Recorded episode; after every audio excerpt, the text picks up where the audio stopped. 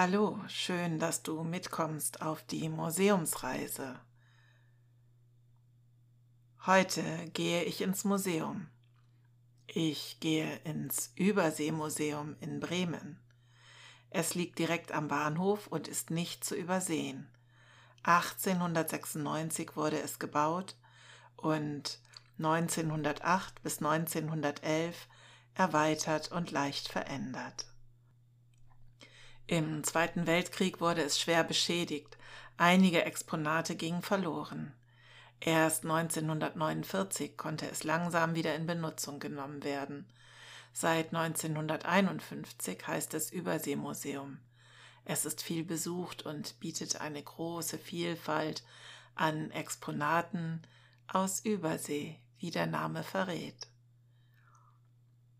Es wurde fast originalgetreu wieder aufgebaut. Eine mächtige Treppe führt zum Eingang. Ein großer Lichthof erwartet einen innen.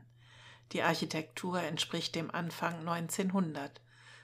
Groß, Bogenfenster, Säulen, ein mächtiges Portal und eine Mischung aus unten Sandstein und oben ebenso, aber auch in Kombination mit gemauerten Flächen.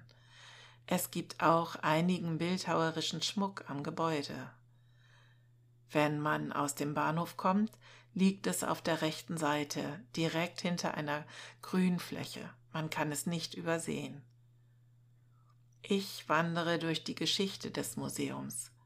Es entstand in einer Zeit, die geprägt war vom Kolonialismus. Zu der Zeit entstanden viele Museen in ganz Europa. Kolonialbeamte und Kaufleute brachten die ersten Exponate mit. Dann folgten gezielte Expeditionen, die Sammlerwut war groß. Die Anfänge dieser Sammeleien lassen sich bis ins 17. Jahrhundert zurückverfolgen.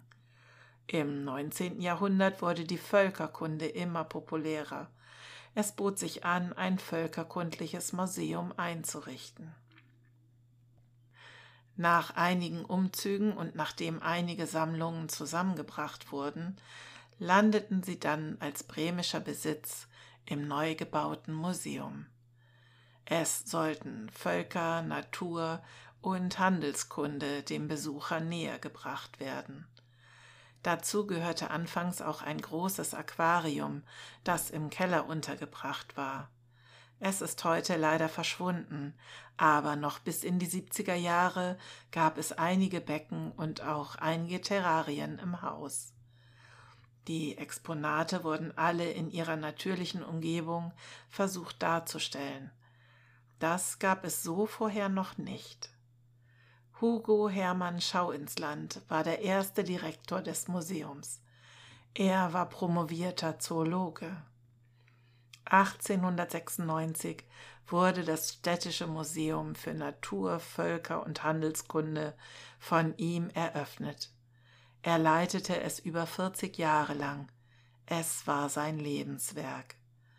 Er unternahm fünf Reisen, die ihn nach Afrika, Asien, Ozeanien und Australien führten. So brachte er selbst einige Ausstellungsstücke bei. Durch die Kolonialisierung konnte er die Netzwerke der Kaufleute in Übersee nutzen. Der norddeutsche Lloyd gewährte ihm und seinen Fundstücken eine kostenlose Fahrt, wie auch allen anderen Entdeckern. Viele seiner Exponate sind heute noch in der Sammlung zu sehen. Er baute damit sein Schaumuseum für interessierte Wissenschaftler, aber auch für Laien auf. Das war neu in der damaligen Zeit. Für die Volksschulen wurde der Besuch schnell verpflichtend. Das Museum war auch überregional sehr gut besucht. Er war eigentlich schon längst im Pensionsalter, als er 1933 die Leitung abgeben musste. Seine Gesinnung entsprach nicht der NSDAP. Sein Nachfolger wurde Karl Friedrich Röver. Er war Parteimitglied, hatte von Museumsführung aber keine Ahnung. Angeblich betrat Schau ins Land das Museum danach nie wieder. Er starb 1937. Schon vor der Zeit des Museums entstand in Bremen eine große Vogelsammlung, zusammengetragen von Gustav Hartlaub und Otto Finch. Auch diese wurde in das Museum integriert, noch heute sind sie ein großer Bestandteil der Ausstellung. Im Handelsteil des Museums wurden nicht nur die bedeutenden Waren für Bremen, also Kaffee, Kakao, Baumwolle und Holz, sowie deren verschiedene Stadien der Verarbeitung gezeigt, allerdings hauptsächlich diese. Zahlreiche Modelle vom Hafen und Maschinen ergänzten das Angebot. Die meisten Warenproben waren Geschenke der Händler. Leider sind nur sehr wenige davon bis heute erhalten geblieben. So viel zur Geschichte des Museums. Es wird Zeit, auch mal hindurchzulaufen. Ich bin entspannt. Mein Atem geht tief und ruhig. Ich lasse die Gedanken kommen und gehen. Sie begleiten mich ein Stück und ziehen dann weiter. Das Museum sieht schon beeindruckend aus, wenn man aus dem Bahnhof kommt und einen ersten Blick darauf wirft. Die Fassade mit der breiten Treppe, die beidseitig von zwei großen Sphinxen eingerahmt wird, die großen Rundbögen, in denen die Fenster und auch die Türen fast nicht auffallen, und das über zwei Stockwerke gehende Kapitol über dem Eingang sind Blickfänger. Links und rechts ragen zwei angedeutete Türme aus dem Dach, viel Sandstein und oranger Klinker in den beiden oberen Geschossen bestimmen das Bild. Vor dem Museum ist eine große Grünfläche. Sie lädt im Sommer zum Verweilen ein und die Tische und Sonnenschirme der Gastronomie des Hauses direkt vor der Treppe auch. Ich gehe die Stufen hinauf und öffne die schwere Tür. Der Blick fällt durch den Eingangsbereich sofort auf die Ausstellungsfläche mittig im Museum unter dem großzügigen Lichthof. Die Akustik vermittelt sofort, hier ist alles groß und weit. Rechts ist die Gastronomie untergebracht, links der Kassen- und Shopbereich des Museums. Um dorthin zu gelangen, überquere ich eine weite Fläche, die mit Bändern abgeteilt ist, um die Besucherströme zu lenken. Meist scheint hier viel los zu sein. Ich gucke mich um und entdecke über mir ein riesiges Walskelett unter der Decke der Vorhalle. Während ich warte, habe ich Zeit, es zu betrachten. Auch wenn es schon sehr alt ist, es wirkt noch ganz stabil. Die riesigen Kiefernbögen sind beeindruckend. Alles ist offen gestaltet, das wirkt sehr einladend. Nachdem ich bezahlt habe, betrete ich den großen Lichthof. Hier wechseln die Ausstellungen. Es ist immer wieder spannend, wie sich dadurch diese lichtdurchflutete weite Halle verändert. Alle Ausstellungen haben immer mit Themen aus den Sachgebieten Völker, Natur und Handelskunde zu tun. Im Erdgeschoss wandelt man im Moment erst durch Ozeanien, dann durch Asien. Es sind viele plastische Ausstellungsstücke zu sehen. Häuser, Boote, Handelswaren, Alltagsgegenstände und Musikinstrumente. Dioramen, also nachgestellte kleine Szenen in 3D, an den Wänden ergänzen die Ausstellung. Es gibt viel zu entdecken. Überall sind Objekte ausgestellt, viele noch aus den Anfängen des Museums, also aus dem letzten Jahrhundert.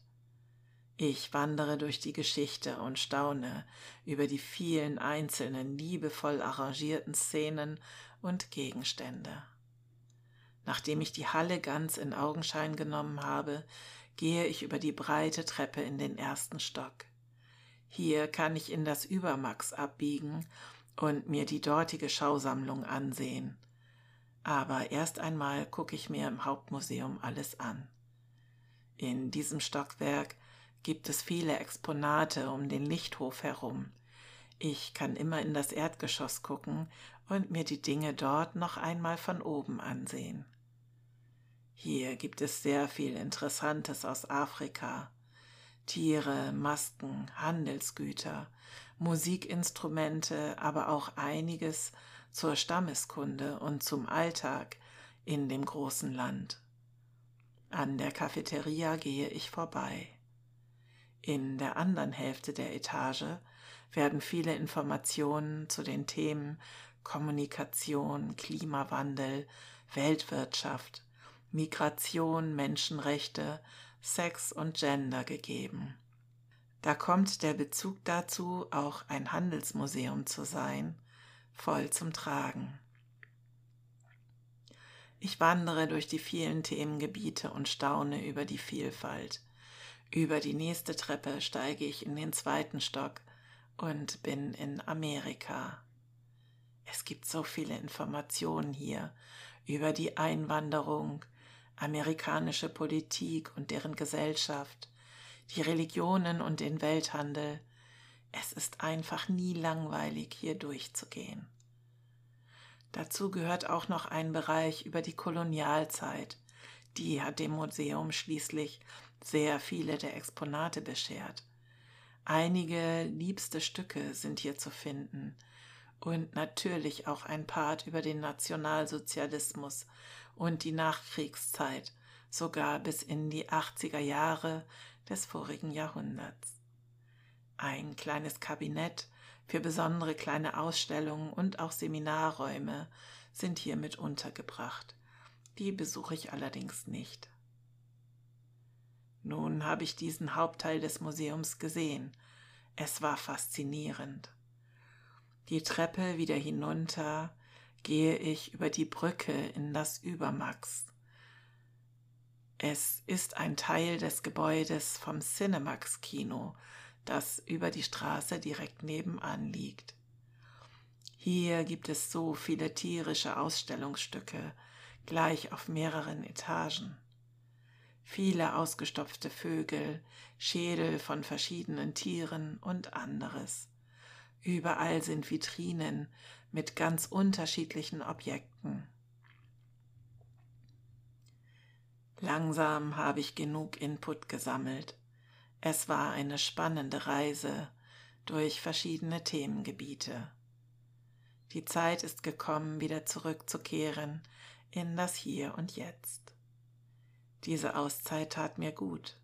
Wenn ich mal wieder eine brauche, kann ich immer wieder hierher zurückkommen.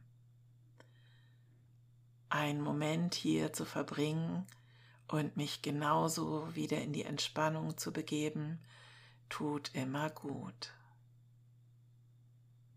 Die Zeit vergeht, langsam sollte ich wirklich wieder zurückkehren.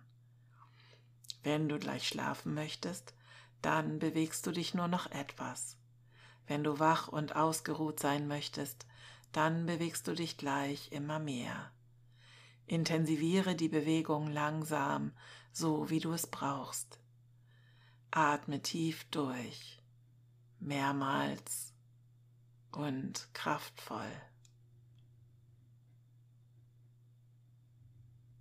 Atme noch etwas tiefer ein und aus und komme nun langsam wieder zurück in die Gegenwart. Richte deine Aufmerksamkeit mehr und mehr auf deinen Körper. Fühle, wie du gerade sitzt oder liegst. Spüre, wie entspannt deine Muskeln sind. Bewege beide Hände wieder vorsichtig, strecke und regle dich. Öffne allmählich die Augen und versuche das Entspannungsgefühl zu bewahren und mitzunehmen. Du bist jetzt wohlig entspannt, bereit zu schlafen oder frisch und ausgeruht, um zu neuen Taten zu starten, so wie du es brauchst. Vielen Dank, dass du mit mir im Überseemuseum warst. Ich hoffe, du konntest die Zeit entspannt genießen komme gern auch auf eine der anderen Reisen mit mir mit. Ich freue mich, wenn ich dir gut getan habe. Hab einen schönen Tag, eine gute Nacht. Bis bald mal wieder. Tschüss.